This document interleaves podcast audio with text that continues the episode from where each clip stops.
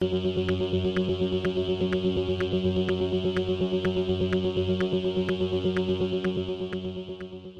y caballeros, bienvenidos a 10 a 15, un podcast donde se habla de películas y series en un lapso de 10 a 15 minutos. Yo soy Ángel y en este episodio doble tanda voy a estar hablando de la nueva película dirigida por Steven Soderbergh titulada Kimi y de la película de comedia titulada Big Bug. Kimi la pueden conseguir en HBO Max, mientras que Big Bug la pueden conseguir en Netflix. Así que sit back, relax, que 10 a 15 acaba de comenzar.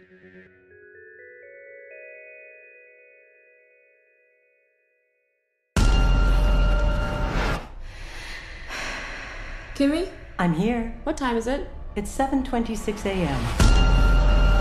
Kimi, como dije, es la nueva película dirigida por Steven Soderbergh, es escrita por David Kep y es protagonizada por Zoe Kravitz, India de Before, Derek Del Gaudio, Sarai Ku, Jaime Camil, diablo, Jaime Camil y Byron Bowers. Y trata sobre una trabajadora técnica agorafóbica que vive en Seattle que descubre evidencia de un crimen. Disclaimer. Esta película tiene temas de violación y feminicidio y aunque el tema de violación solamente es una mención, sí sugiero discreción. Es la nueva película de Steven Soderbergh. A mí me gusta mucho este director. Es el, él es el director de Contagion, de No Sudden Move, que me gustó mucho eh, el año pasado. Y es una de mis películas favoritas del año pasado. Tienes a Zoe Kravitz, es como que... Y es un thriller. Y, pues, of course, que dije que la iba a ver. Estaba bien pompeado para verla la vi and it is so good. Está tan buena. Es una película súper excelente, es bien tensa, es bien actuada. Es básicamente una gran crítica hacia los big tech companies y de cómo ellos manejan la información y de la privacidad. eh, y al igual de cuál es el manejo que ellos tienen cuando pasa un crimen eh, dentro de sus eh, aplicaciones y servicios. Y, y wow, is disturbing. Y a la misma vez, pues te lo están poniendo dentro de un thriller está bien montado. Y aunque sus primeros 30 minutos, pues sí se toma su tiempo. Si lo pones dentro de la perspectiva de que esta película no dura mucho, dura una hora y 29, casi una hora y media.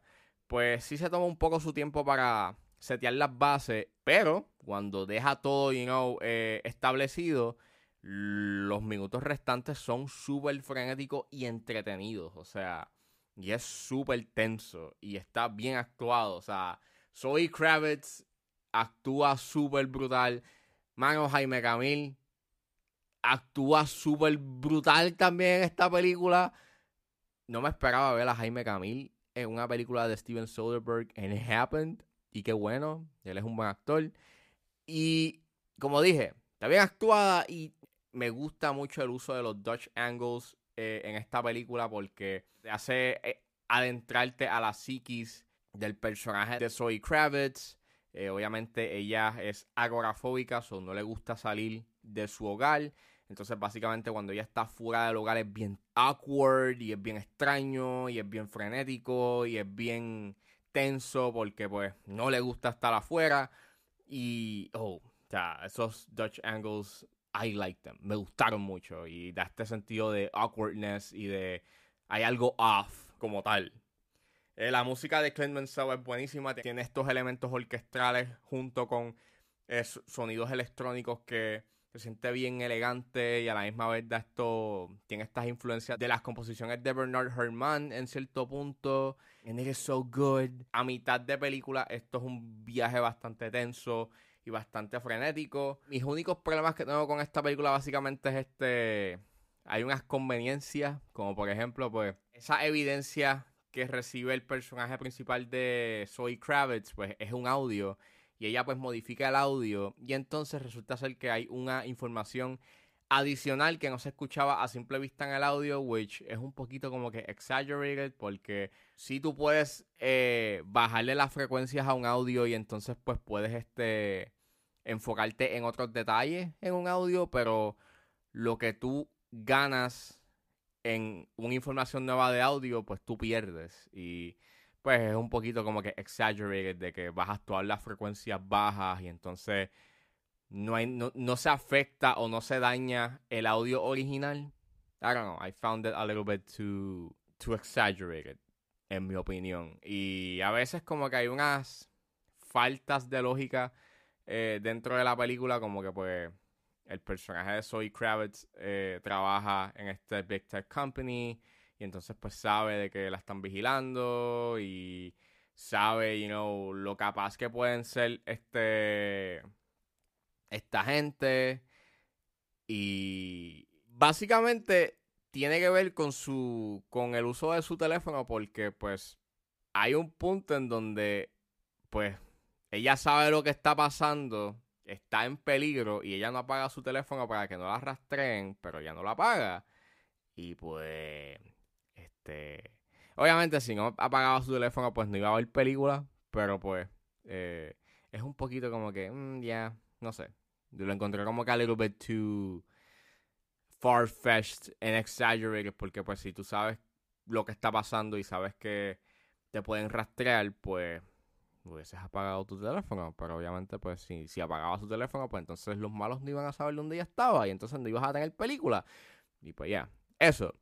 Fuera de esas dos inconveniencias, Kimi es una excelente película, es un thriller bien hecho, está bien dirigido, está bien actuado y tienen que verla.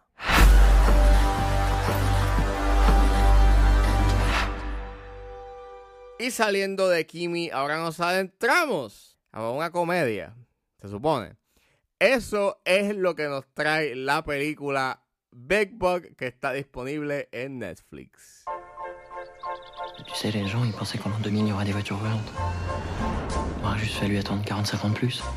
Big Bug es una película dirigida por Jean-Pierre Jeunet, que él es el director de Amélie, escrita por Guillaume Laurent y Janet mismo y está protagonizado por Isabel Nanty, Elsa Silverstein, Claude Perron, Stefan Groot, Joseph Hasdy, Claire Chust y François Levantal. Y trata sobre un grupo de personas que se encuentran encerradas cuando un motín de androides causa que robots caseros con buenas intenciones los encierren en una casa por su propia seguridad. Pues había visto eh, en el coming soon que iba a aparecer esta película, yo la puse en mi notifications para que pues cuando saliera pues eh, la pudiese ver. La vi y odio esta película, la odio en cantidad. Eso es todo.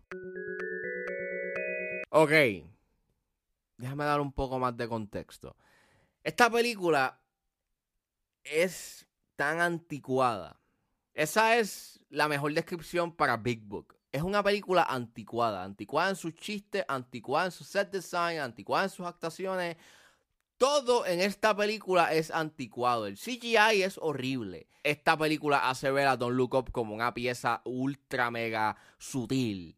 Este, no da gracia del, del todo. No me reí en ningún momento. Sus chistes son obvios. O sea, it's very obvious lo que quiere hacer es una sátira sobre la relación que tiene la humanidad con la tecnología y lo dependiente que somos. Y esto dura una hora y 51 minutos. Una hora y 51 minutos. Y esto tenía que haber durado una hora y 51 minutos. Esto puede haber durado hora y media. Es más, todo tenía que haber existido. El odio es una palabra bastante pesada. Y yo he visto películas malas. Pero esta película es otro nivel de, de, malo. Porque no hay nada que yo pueda decir, ah, vaya, esto está cool. O sea, yo lo que pienso es que quien, o sea, yo me imagino algún ejecutivo de Netflix que tuvo que haber visto esta película y dijo, bueno, ya gastamos los chavos en esta película, hay que ponerla como quiera. Y pues, es que ni siquiera da gracia, o sea, ni, ni, siquiera es como que un so bad that it's good movie. Es so bad that it's boring. So bad that it's unbearable. So bad that yo la tuve que ver en cantos. Yo no la pude ver completa. Yo no la pude ver en una sentada. Yo terminé esta película hace como 10 minutos atrás. O sea, yes, así de mala es. Así de, así de, de, de, de difícil es ver esta película. De lo mala que es no la vean, pichenle. Es, denle un skip. Si les aparecen sus recomendaciones, pichenle. Esta película es de las peores que yo he visto y, y- honestamente es lo peor de este año. No veo otra cosa que, lo, que, que, que sea peor que esta película. Porque merece que la pongan en un recycle bin y le den delete. Sais comme je fume sous le soleil de ton regard. C'est juste un code Michel bourré d'électronique.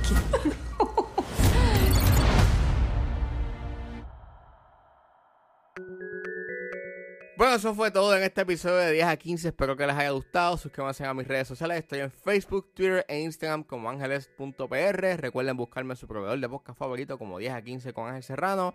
Gracias por escucharme y nos vemos en la próxima.